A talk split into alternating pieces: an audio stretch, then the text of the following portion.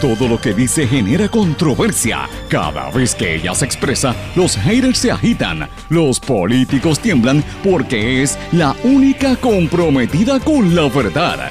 Periodista, bloguera, relacionista licenciada, analista de la noticia, escritora y le dicen la provocadora en las redes sociales. Y ahora comienza en blanco y negro con Sandra Rodríguez Coto. Hoy es el día de los silencios. Silencio sobre Saab y Nicolás Maduro. Silencio sobre los referidos en Caguas. Y silencio sobre el arrecife que quieren hacer para Polson. Bienvenidos a su programa en blanco y negro con Sandra para hoy martes 22 de febrero de 2022. Les saluda Sandra Rodríguez Coto. Un menor arrastrado en el condado, un turista muerto en Culebra y un millonario que quiere un arrecife para sus proyectos en el condado. Hoy hablamos del interés que tiene Polson en la construcción de un arrecife artificial que ahora impulsando el gobernador Pedro Pierluisi. Silencio absoluto sobre el testaferro de Nicolás Maduro en Venezuela. Me refiero a Alex Saab, que está en juicio en los Estados Unidos y que tiene como abogada a la ex fiscal federal María Domínguez. Publican que el municipio de Caguas hará acueductos comunitarios, pero callan y hay silencio absoluto sobre los referidos que se han hecho al Departamento de Justicia, a Ética Gubernamental y al Contralor por malos manejos con fondos públicos en la Asamblea Municipal. Senador Javier Aponte Dalmau de los Populares podría enfrentar cargos menos graves por agresión y alteración a la paz. Ambientalistas exigen a la fortaleza la salida de AES. Para agosto debe comenzar el proceso de recibir los pagos de la carrera magisterial, dice el presidente de la Asociación de Maestros. Gobernador Pierluisi pide a Justicia, a Ética y a Prafa que actúen para poder sacar legalmente a la cabildera de los tenedores, Elizabeth Torres. Vladimir Putin envía tropas rusas a las regiones separatistas de Ucrania y aumenta la preocupación de una invasión. Además, reconoció la independencia de dos regiones al este de Ucrania y dijo que las tropas son para supuestamente mantener la paz. Corte Constitucional en Colombia despenaliza el aborto hasta la semana número 24. Y Verja Inteligente parece que ahora al presidente Abinader se le ha pegado lo de Donald Trump y ya comienza el primer tramo del muro fronterizo que están construyendo entre Haití y la República Dominicana para que los haitianos no puedan pasar a un costo de casi 31 millones de dólares y se extiende sobre 160 kilómetros Vamos a hablar de estas y otras noticias hoy en su programa en blanco y negro con Sandra. Este es un programa independiente, sindicalizado, que se transmite a través de todo Puerto Rico en una serie de emisoras que son las más fuertes en sus respectivas regiones, también en sus plataformas digitales, aplicaciones para dispositivos móviles y redes sociales. Estas emisoras son Radio Grito 1200 AM en Lares, 93.3 FM en Aguadilla, X61 que es el 610 AM y el 94.3 FM Patillas, Guayama y toda la zona del sureste y este del país. WLRP 1460 AM Radio Raíces, La Voz del Pepino en San Sebastián y a través de la cadena WIAC que la componen WYAC 930 AM desde Cabo Rojo y Mayagüez, WISA WISA 1390 AM desde Isabela y WIAC 740 desde la zona metropolitana. Vamos de lleno con los temas para el día de hoy. En blanco y negro con Sandra Rodríguez Coto. Mis amigos, les doy la más cordial bienvenida a este su programa en blanco y negro con Sandra. Hoy es 2 del mes 2 del año 2022. Así que si usted cree en, la, en los números del cabal o como usted le quiera llamar, mire, jueguelo, porque, o la cábala, como le dicen en español, es la palabra correcta. Pues ahí usted creerá, porque hay una configuración de números bastante interesante en el día de hoy, si no se habían dado cuenta. Pero bueno, hoy es martes, como todos los martes son días de mucha actividad noticiosa y quiero eh, ir sobre algunos de los temas importantes que vamos a estar discutiendo a lo largo del día de hoy. Y también quiero traerle temas, investigaciones y seguimiento a los temas investigativos que hemos estado trabajando en este espacio, cosas que usted no va a escuchar en ninguna otra parte. Lo tiene que escuchar aquí primero y dentro de dos o tres días o la semana que viene lo va a escuchar en el resto de los medios, que son cosas que yo creo que son prioritarias y que debemos estar observando de nuestro entorno aquí en Puerto Rico y en el resto del planeta. Eh, tengo que comenzar con lo que pasó en el día de ayer. Ayer casi todo el día estuvo gran parte de Puerto Rico sin el servicio eléctrico. Eh, de hecho, mientras nosotros estábamos al aire, no había luz en gran parte de Puerto Rico y después también algunos llegó a las 2 de la tarde, otros les llegó casi a las 7 de la noche. La Autoridad de Energía Eléctrica dice que eso fue un disturbio que provocó el, apagón en el sistema de transmisión y distribución. Rápido dicen que es Autoridad de Energía Eléctrica, no fue Luma, ¿verdad? Pero bueno, sabemos lo que está ocurriendo allí. Originalmente se dijo que se afectaron sobre 700 mil personas que se quedaron sin luz cuando se afectaron las centrales de Palo Seco eh, la central de San Juan y la central Aguirre. Eh, obviamente, prácticamente casi todo el noreste de Puerto Rico se quedó sin luz y varios pueblos en el centro de la isla también. Esto nos demuestra, miren, estamos en febrero, señores. El otro día, el mes pasado, hace tres semanas aproximadamente, hubo unas lluvias muy fuertes que inundaron casi toda casi todo el, litoral norte, sobre todo el área de Cataño, toda baja, y mucha gente lo perdió todo. Y hoy estamos en febrero y estamos viendo esto que sucede con los vaivenes de la luz, y esto nos tiene que poner a pensar la, temporada de huracanes está a la vuelta de la esquina y la pregunta es, ¿estamos preparados para lidiar con lo que venga? Eh, es, esas son las cosas que deberíamos enfocarnos y me parece a mí que esto es un tema súper importante que se discuta a nivel de opinión pública. ¿Usted qué cree de eso? Déjeme saber y me escribe a través de las redes sociales, Facebook, Twitter, Instagram o LinkedIn. Pero bueno, eh, ayer también hubo una protesta que va a continuar en los próximos días, eh, específicamente luego de que los compañeros del Centro de Periodismo Investigativo y del periódico La Perla del Sur publicaran que la compañía AES, la empresa AES Puerto Rico, le pidió al gobierno, al gobierno un rescate financiero eh, y propuso eh, que le asignara un nuevo contrato para, el servicio que ellos dan de energía eléctrica. Y obviamente, ¿sabes? la gente puso el grito en el cielo y hubo una protesta de ambientalistas ayer en la fortaleza. Esto se va a extender también al pueblo de Guayama, a varios litorales, y este fin de semana se supone que hayan más eh, protestas al respecto. Obviamente, usted sabe que ellos están desde hace años insistiendo en que se cierre esa planta de carbón por el, el costo que eso conlleva para la vida, la seguridad de tantas familias que viven de manera aledaña, amén de toda la, contaminación que hay en el ambiente, en los cuerpos de agua, en el aire. O sea, esto es bastante fuerte, una carta que le enviaron más de 40 organizaciones al gobernador. Eh, uno de los temas también que fue noticia y que ha sido tema de discusión a lo largo del día es la pelea con Sabida entre el senador popular Javier Aponte Dalmau con el chofer eh, y obviamente ya se ya sabe que se sabe que Aponte Dalmau podría enfrentar cargos menos graves por agresión y alteración a la paz. Se supone que sea esta misma semana. Todavía están en medio de unas entrevistas, según el capitán Padilla del CIC de Carolina. Eh, y obviamente ellos están revisando. Eh, Rafael Rivera Ramos, que es ex empleado del senador fue quien radicó la querella diciendo que fue esto ocurrió en la carretera 66, la carretera 66, y que el legislador lo sujetó con, por el cuello, lo agarró por el cuello y le empezó a hablar malas palabras y lo agredió. Y obviamente pues esto tiene que ver con, el trato de los políticos de nuestro país. Y yo, yo veo esto y a mí me da una vergüenza ajena, porque yo recuerdo al padre de ese legislador, que era el, el, alcalde de, de Carolina, José Aponte, y uno dice, bueno, pero eh, este muchacho Javier Aponte, ¿qué le pasa? Y, no es la primera vez que él ha tenido dificultades, ha estado muchas veces enfrentado con su hermano, su hermano también tiene su historia, eh, pero de verdad que esto no es el, Uno se pregunta si esos son los políticos que Puerto Rico merece, porque votan por ese tipo de gente. Y después cuando pasan estos espectáculos, pues la gente se lamenta y critica, pero mire lo que hay ahí. Eh, pero hoy, martes, a pesar de ser un día de tanta noticia, es un día que para mí es un día de silencios porque hay cosas que no se quieren discutir en la opinión pública. Una de esas es esta, lo que está pasando en el municipio de Caguas. Estamos en récord de estar llamando al municipio y de llevamos más de seis o siete meses detrás de esta información. Hemos eh, publicado lo que está ocurriendo con amenazas y con alegaciones de persecución a todos los que delatan la corrupción en el municipio de Caguas. El viernes dimos a conocer que se hicieron formalmente unos referidos eh, en contra del presidente de la Asamblea Municipal y de varios legisladores protegidos por el alcalde de Caguas, William Miranda Torres, que se alega utilizaron fondos públicos y equipo y personal del municipio para negocios privados. El referido se, se hizo para justicia, para el Contralor, para la Oficina de Ética Gubernamental. Y yo le pregunto a ustedes si usted ha visto eso en algún lugar que no sea en blanco y negro con Sandra. Nosotros hemos cumplido en dar a conocer esta información.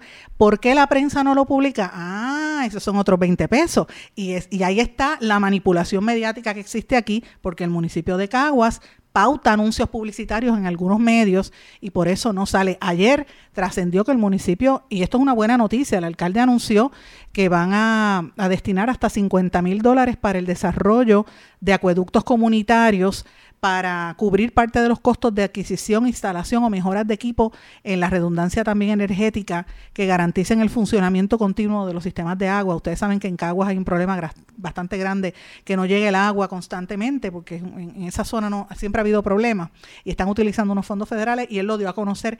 A mí me parece que esto es este, extremadamente bueno. El periodo para solicitar estos fondos se extendió desde el primero de febrero hasta el 29 de abril y dan como número de teléfono el 787-653-8833, extensión 1225 y 1210. Esto es buenísimo del alcalde de Caguas, pero yo le pregunto al alcalde Miranda Torres, esto está perfecto, pero ¿y qué pasa con los referidos de su mano derecha, presidente de la Asamblea Municipal, eh, persona que, lo entrevista usted en su propio programa de televisión?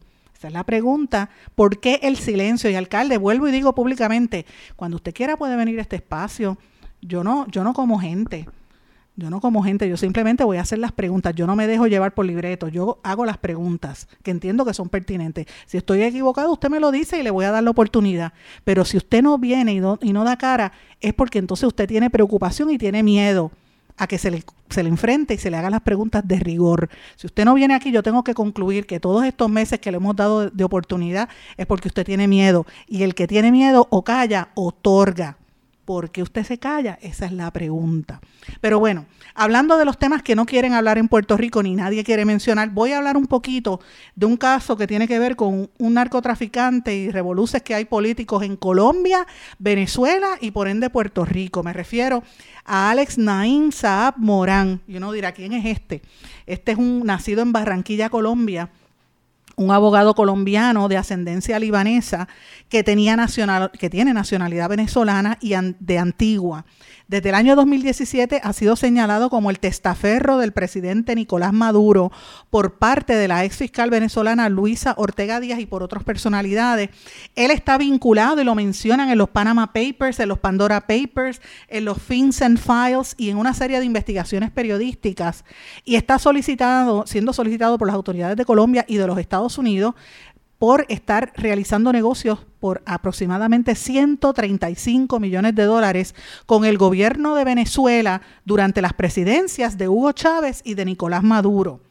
Eh, pero a diferencia de otros empresarios colombianos que, colombianos que tuvieron que dejar de exportar a Venezuela por la incertidumbre que había, este hombre continúa haciéndolo y desde el año 2018 está siendo investigado tanto por el gobierno venezolano como por el gobierno de los Estados Unidos.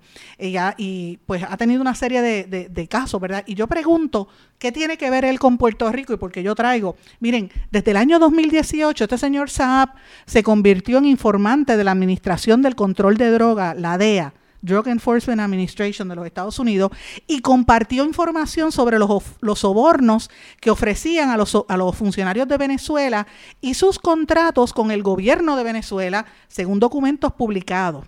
Entonces, él está cooperando, ¿verdad?, con el gobierno de los Estados Unidos y la defensa, en una audiencia que se realizó eh, hace unos días, eh, la defensa en Estados Unidos, solicitó a los jueces en Estados Unidos que él pudiese afrontar lo que queda de su proceso judicial eh, desde su casa en Miami, pero esta solicitud le fue negada. Esto fue una audiencia eh, privada con el juez federal Robert Scola. Eh, para poder continuar con los juicios y procesos legales del testaferro de Nicolás Maduro. Esto se está llevando a cabo en Miami, ¿verdad? Yo estoy dejándome llevar por la cobertura de los, de los colegas del periódico El Tiempo de, Bogotá, que han estado muy atentos a esta noticia, eh, y tengo varios colegas y amistades por allá. Eh, y obviamente la defensa de Saab hasta ahora se sabe que tiene preparado 21 millones de dólares para desembolsar como fianza si es necesario. Entonces, la pregunta que yo me hago, ¿verdad? Este señor tiene tres abogados que lo está representando, como pasa cuando son, ¿verdad? Este gángster de esta magnitud y era este chota, por decirlo así, de, de las autoridades federales. Uno de los abogados es Abelardo de la Espriella, quien había representado a Saab, pero luego se desvinculó del proceso eh, cuando lo incorporaron en la lista Clinton, de la lista, a la lista Clinton de empresas y personas sindicalizadas eh, por el gobierno de los Estados Unidos por tener relaciones con el narcotráfico. Cuando ese abogado lo señalaron en esa lista, pues dejó de representarlo públicamente. Los otros dos representantes legales que tiene, eh, que, tuvo en el proceso, es Rick Díaz, abogado que en el pasado ya había oficiado como defensor de paramilitares y eh, como alias Macaco que es uno de los paramilitares conocidos en Colombia, que tenía vínculos en, los ataques a Venezuela. Y la otra representante es María Domínguez Trujillo, a quien la prensa en Venezuela identifica como nieta del ex dictador dominicano Rafael Leonidas Trujillo. María Domínguez Trujillo es la ex fiscal federal que aparece constantemente en Puerto Rico como representante legal y como ahora como comentarista en los medios incluso. Entonces, yo me pregunto si hay agentes de los organismos de seguridad de la DEA y del FBI que aseguran que la información brindada en este intento de cooperación con los eh, de los americanos, ¿verdad? Saab habló de los sobornos que pagó al gobierno de Venezuela. ¿Qué rol tiene, si alguno, eh, los vínculos que tenía la venta del, del, petróleo hacia Puerto Rico? Porque ustedes recuerdan que mucho del petróleo que se, se utilizaba aquí, hubo un momento que se compraba Venezuela. Entonces, ese silencio está ahí. Y yo me pregunto si ustedes habían escuchado de esto. Eh, hubo unos acercamientos que hizo a la DEA y el FBI en junio del 2018 la abogada María Domínguez, que envió un borrador de propuesta eh, para mediante un correo electrónico con en el que Alex Saab se presentaba como una fuente de cooperación oficial.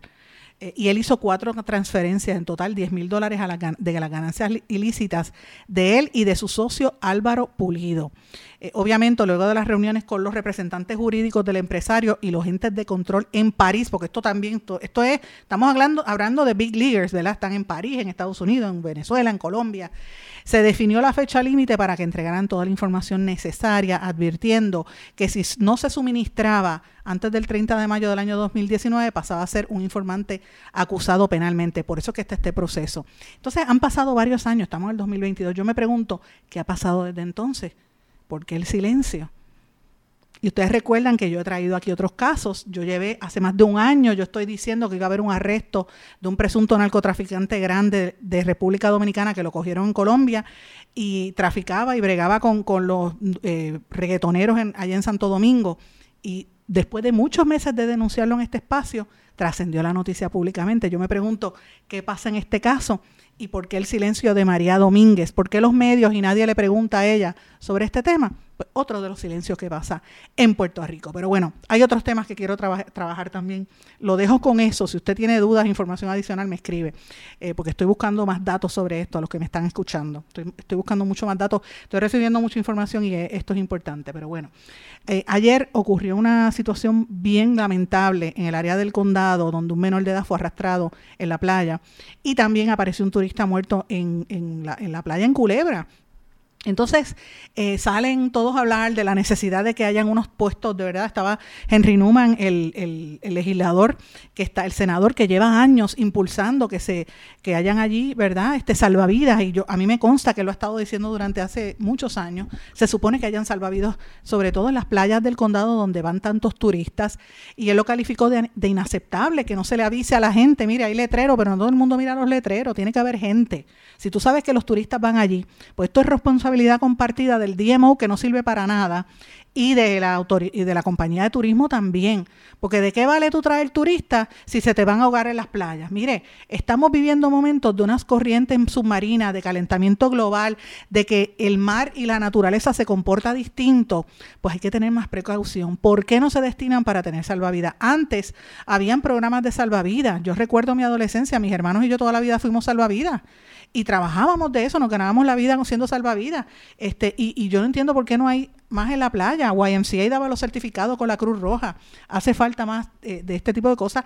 El secretario de Recursos Naturales se había comprometido, eh, Rafael Machargo, en una interpelación que, que, le hizo en el Senado, Henry Newman, él se había comprometido a asignar salvavidas a esa playa y no lo hicieron. Entonces, tiene que esperar a que venga, arrastren un niño para que entonces actúen.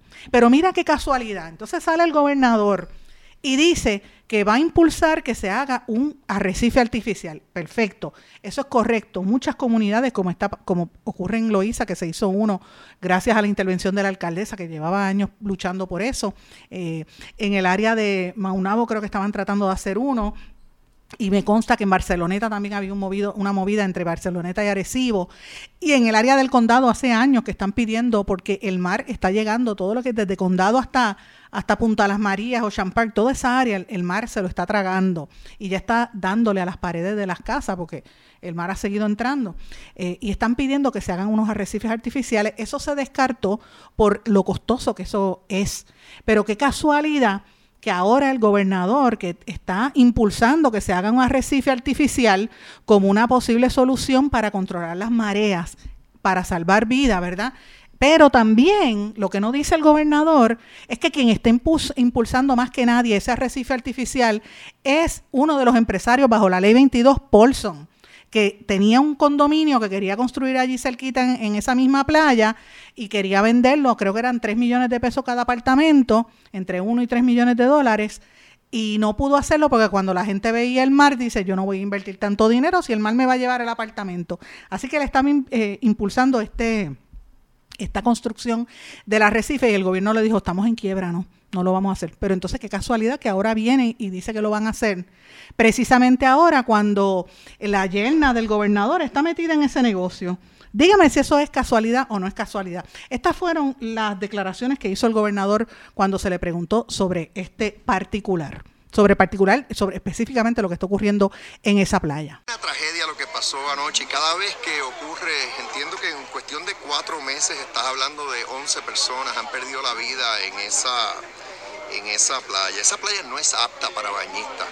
Eh, hay letreros en el área. Eh, pienso que hay que aumentar el número de los letreros. Eh, de igual manera, todos tenemos que poner de nuestra parte. los hoteles del área, como el propio gobierno, me informan que ya Recursos Naturales tiene las torres que se van a instalar. lo importante es que cuando haya personal en esas torres, sean salvavidas, sean rescatistas, su función tiene que ser decir a los bañistas que no eh, no se bañen en esa playa.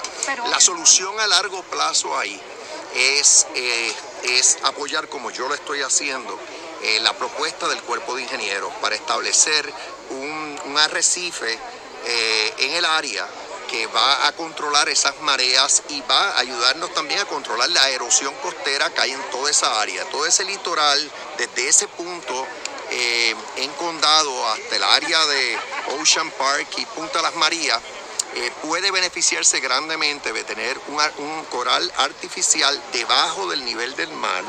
Eh, el cuerpo de ingeniero lo ha propuesto. Eh, yo estoy dándole seguimiento al proyecto. Entiendo que una oposición que tenía la, empresa Claro por un cable submarino que, pasa por el área, eh, ya ha sido subsanada o está en proceso de subsanarse, porque esa es la solución más a largo plazo, que la marea, controlar esa marea, controlar esa erosión costera en el área, eh, y entonces que sí, las playas, esas playas se conviertan en aptas para bañarse, porque ahora mismo cada vez que se meten ahí se están, están poniendo su vida en peligro. No, no, no se bañen ahí, o sea, es más, en estos días añado más, han habido advertencias de que hay eh, corrientes submarinas, de que el mar está peligroso de por sí, o sea que si está peligroso por todas partes, pues más aún en esa playa en particular que tiene letreros de que no se bañen. El incidente que mencionas de Culebra llama la atención porque Flamenco es una playa tranquila por regla general, pero eso me lleva a pensar que, que este, eh, precisamente estas corrientes submarinas que estamos teniendo están impactando hasta playas que normalmente son seguras. Tiene razón el gobernador, estamos viendo unas playas más activas precisamente por lo que dije, el calentamiento global y la manera en que está actuando el planeta. Hay que proteger el ambiente, así que vamos a reflexionar sobre esto, pero que la protección del ambiente sea para todo el mundo, no solamente para los millonarios. Voy a una pausa, regresamos enseguida. No se retiren, el análisis y la controversia continúa en breve, en blanco y negro, con Sandra Rodríguez Coto.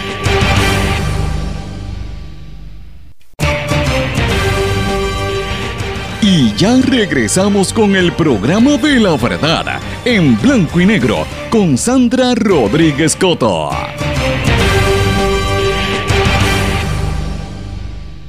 Bueno, tengo que volver a traer el tema de los cabilderos por la estadidad y la desesperación que hay en el interior del Partido Nuevo Progresista, la molestia que hay por las expresiones que ha hecho y que sigue haciendo la cabildera pagada con fondos públicos Elizabeth Torres, de, que más allá de pegarse los tenedores en el cuerpo, las ridiculeces que está diciendo esa mujer y todas las cosas que dice de una manera totalmente descabellada, por fin los estadistas del PNP se dieron cuenta, porque los que estamos fuera viendo eh, toda esta situación y analizando cómo ella se comporta, comportaba pues desde hace meses estamos diciendo que esa persona no está bien de la salud mental, que requiere algún tipo de ayuda. Eh, los ataques infundados que esa señora lanzó, por ejemplo, contra mi persona y contra varios compañeros periodistas como eh, Benjamín Torres Gotay eh, y otras y otras figuras, el mismo Jay Fonseca y otros periodistas, ella, ella le tiraba a los que estamos haciendo, tratando de hacer un trabajo serio, pero con unos ataques y unos epítetos y unos, unas cosas horribles, cuando la que tiene que rendir cuentas es ella, la que defendía uno que, que resultó ser convicto por maltratar a un menor, que después Wanda Vázquez lo indultó parcialmente, ella quería que Pierluisi le diera un indulto completo. Estamos hablando de eso, vuelvo y repito, porque es que no podemos perder de perspectiva. En un país donde no se defienden a los niños, ¿cómo es posible que se haya creado toda esta figura en torno a esa mujer? Que estaba defendiendo a su marido, sí, está enamorada de su marido, lo que sea, el que era esposo de Alexandra Lúgaro, pero señores, estamos hablando de una persona convicto por hacerle daño a la niña de Alexandra Lúgaro. No podemos olvidar eso. Y a los niños hay que protegerlos con la vida.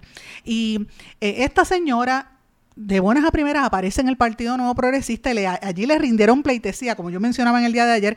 Tengo que comenzar eh, conversarles que eh, tuve la oportunidad de, hablar con varias personas del Partido Nuevo Progresista recordándome cómo fue ese proceso de rescatarla y de traerla a las líderes de los estadistas, porque los PNP y los estadistas estaban desesperados después del verano del 2019, estaban que se pegaban de cualquier clavo caliente, buscando cómo mejorar la imagen después de lo que pasó, la salida abrupta del ex gobernante Ricky Rosselló. Así que le dieron las puertas abiertas, le dieron todo. Ahí estaba Saldaña, el que fue presidente de la Universidad de Puerto Rico.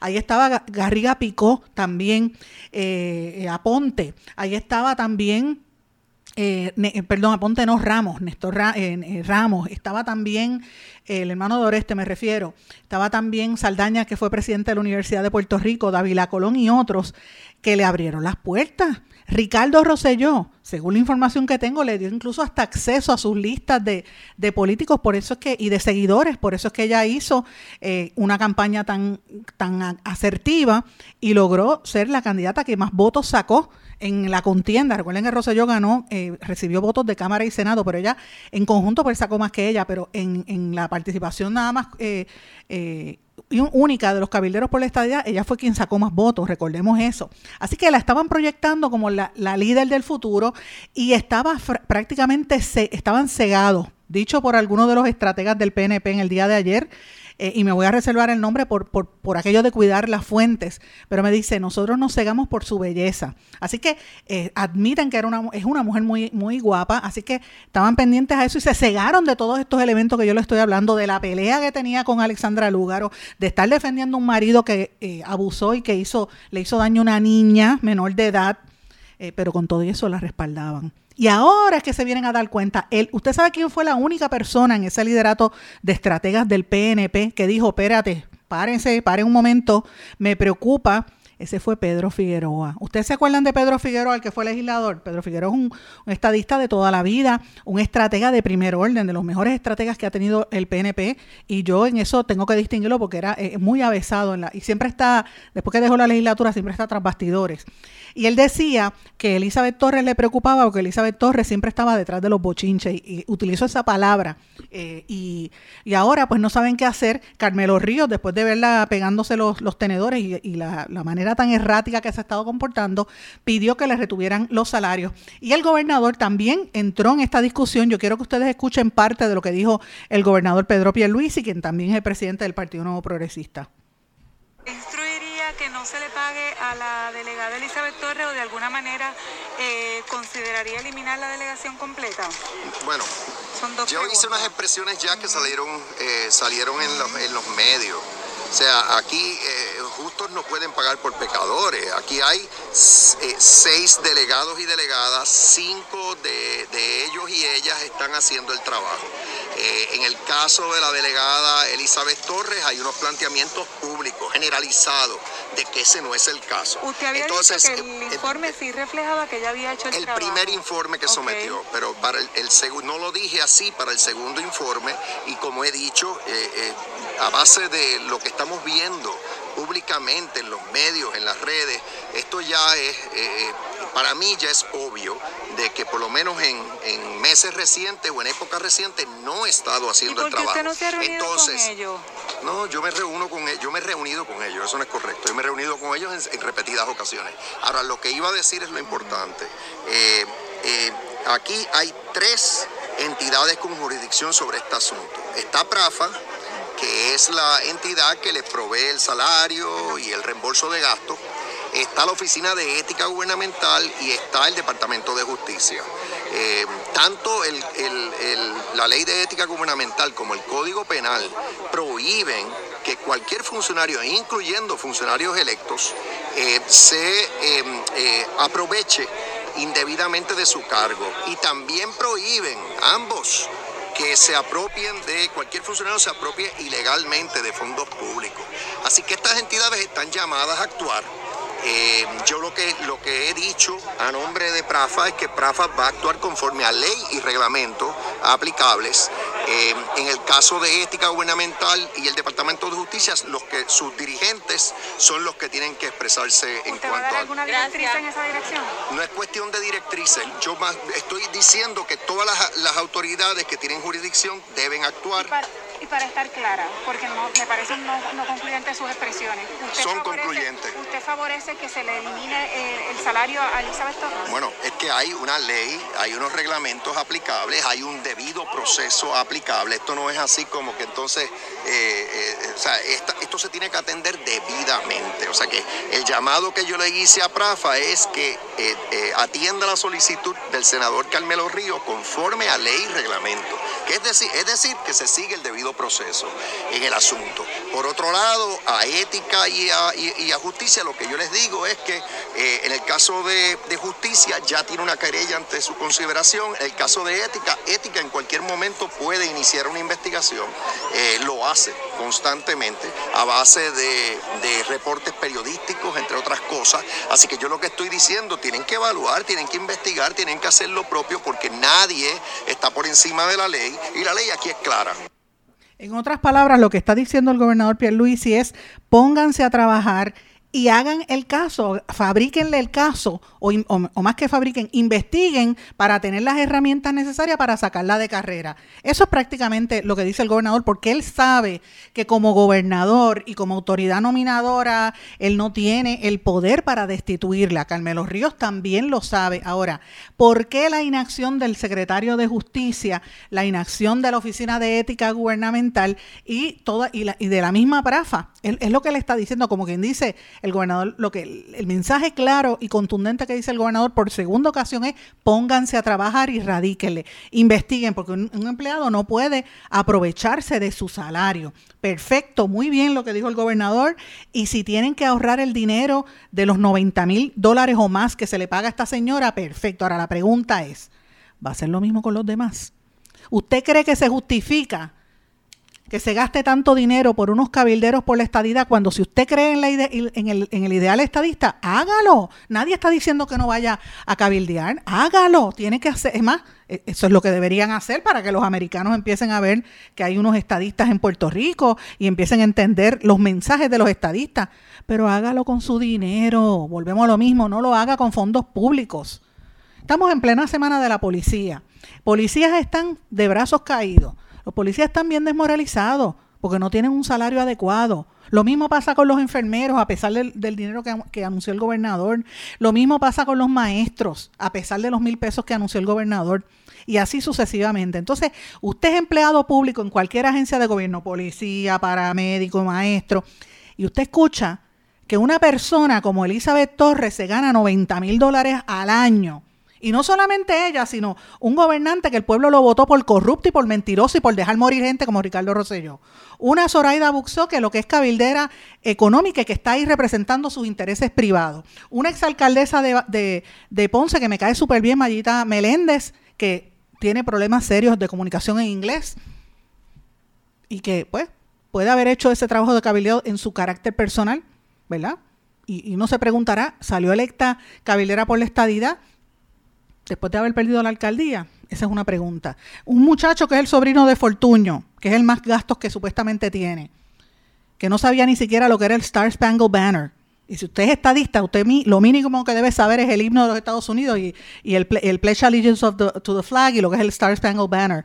Si usted cree que es estadista, ¿verdad? Debería saber eso, pienso yo.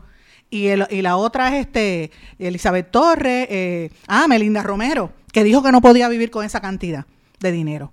Entonces, eso no se justifica, señores. Vuelvo y digo, la estadidad, yo respeto al que sea estadista y respeto y, le tengo, ¿verdad? Uno, respeta a la gente que se da a respetar y que cree en su ideal y lo defiende y lo respeta con dignidad y con seriedad, pero no recostado de los fondos públicos del país. Y no me pueden venir a decir con que aquí hubo una elección porque no, no eligió la mayoría, fue una minoría. Y menos cuando el país está en quiebra y hay tanta necesidad que la gente, que son los que trabajan, se están tirando a la calle para poder presionar para que le den migajas mientras estos bambalanes están ganándose el dinero injustamente. Señor gobernador, eh, realmente usted debería analizar ese gasto el, mismo gasto que usted tiene en escoltas, que le paga incluso a su hermana, que no es electa por nadie y tiene escoltas pagadas por fondos públicos, ese es el dinero que nos ha llevado a la deuda y a la quiebra en que estamos. Y este, esto de los cabileros por la estadidad, con el ejemplo de, esta señora eh, Elizabeth Torres, es un ejemplo de lo mal concebido que fue ese proyecto y, y número dos, del desastre que es. Yo creo que es hora de que lo eliminen. Voy a una pausa, regresamos enseguida.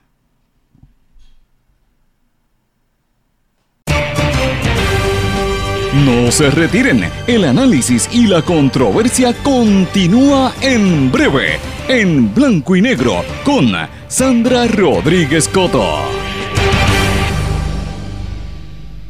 En mi pueblo se chinchorrea bien duro. Aquí me cubre mi plan médico y en tu pueblo también. En mi pueblo es donde tenemos las mejores vistas. Aquí cubre mi plan médico y en el tuyo también. En mi pueblo se goza de verdad. Aquí me cubre mi plan y en tu pueblo también. Plan de salud Menonita. En todo Puerto Rico. El plan médico que te cubre con una extensa red de médicos, especialistas y laboratorios. Además, te cubre en el hospital de tu preferencia en cualquier lugar de Puerto Rico. Plan de salud Menonita.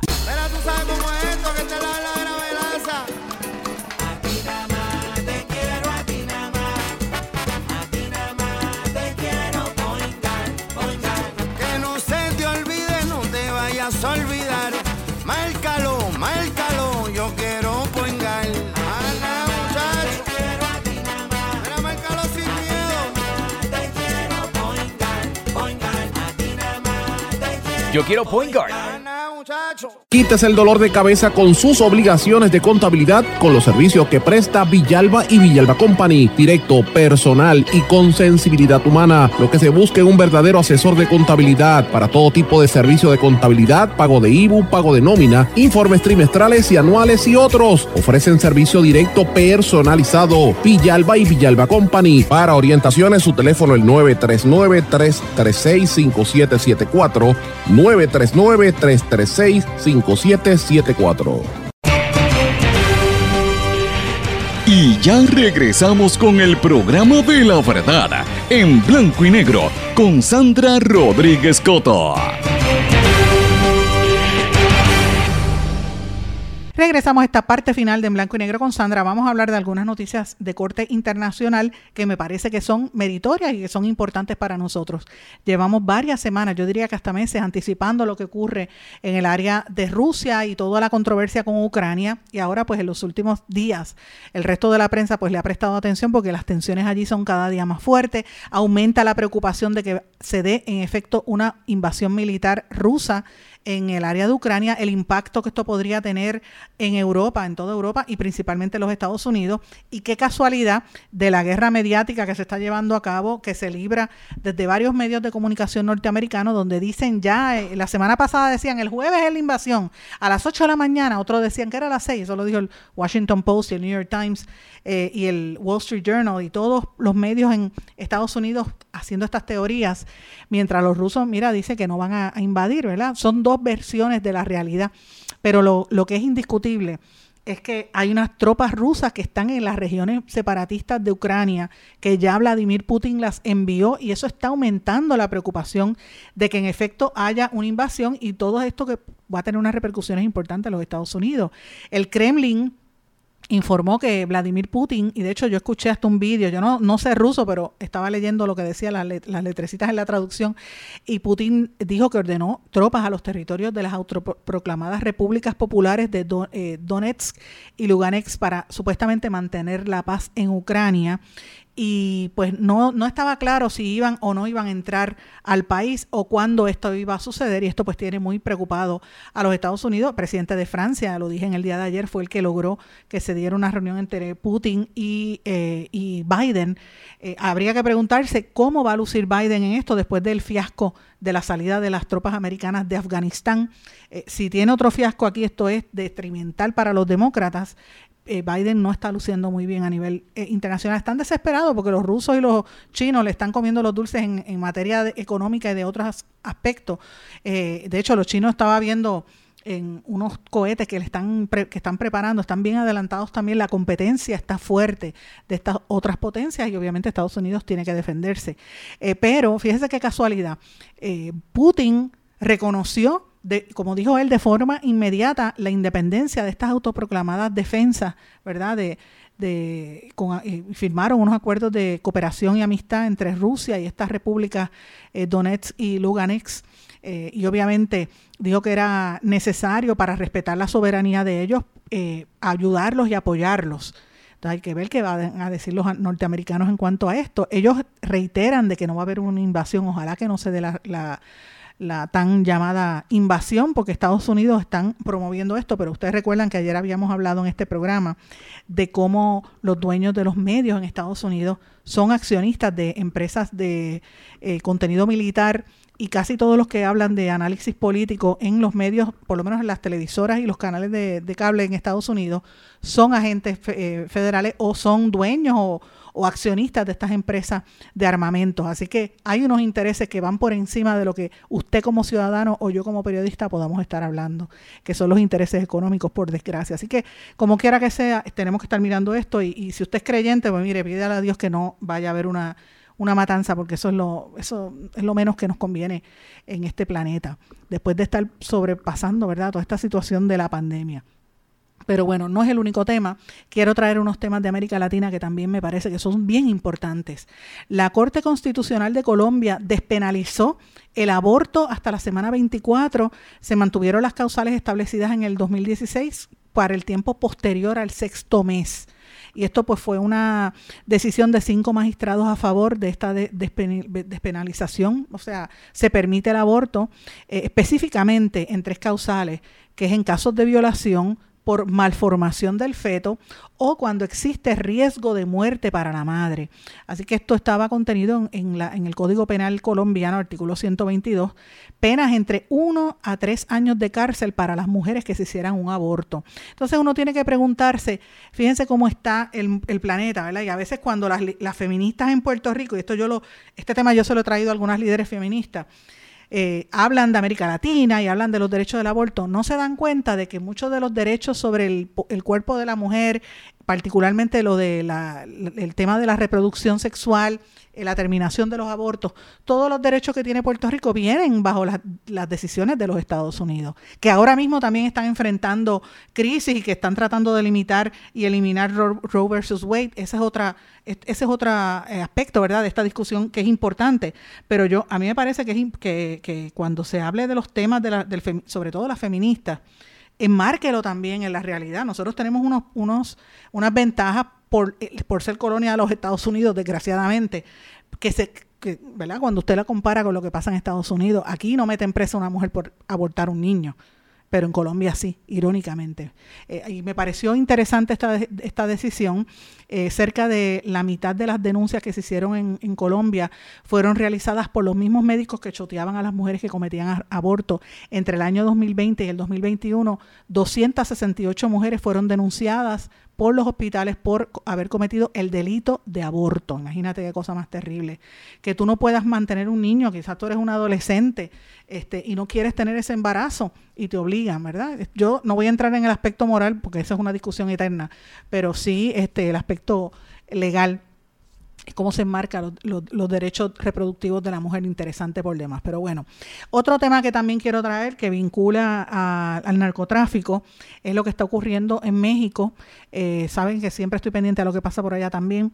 Y esto, este video a mí me impresionó, señores. Miembros del cartel de Sinaloa capturaron integrantes del cartel de la nueva generación, el otro cartel, al que culpaban de asesinato de cinco jóvenes en Zacatecas y los mostraron en video. Lo que no hizo la policía, lo hicieron los miembros del cartel de la droga. Miren esto.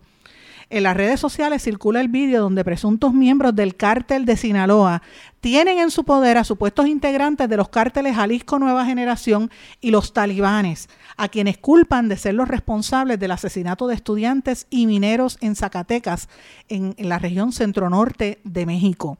En el video que yo pude verlo, se observan varios hombres uniformados con armas largas y encapuchados que tienen de rodillas a los tres capturados, uno de ellos un menor de 17 años. Es como cuando veíamos las películas, los videos de los talibanes que, tenían a sus rehenes, así mismo están los narcotraficantes allá en México, y dice, buenas tardes, pueblo de Zacatecas, nos presentamos, somos el cartel de Sinaloa, operativo MZ, Mayo Zambada.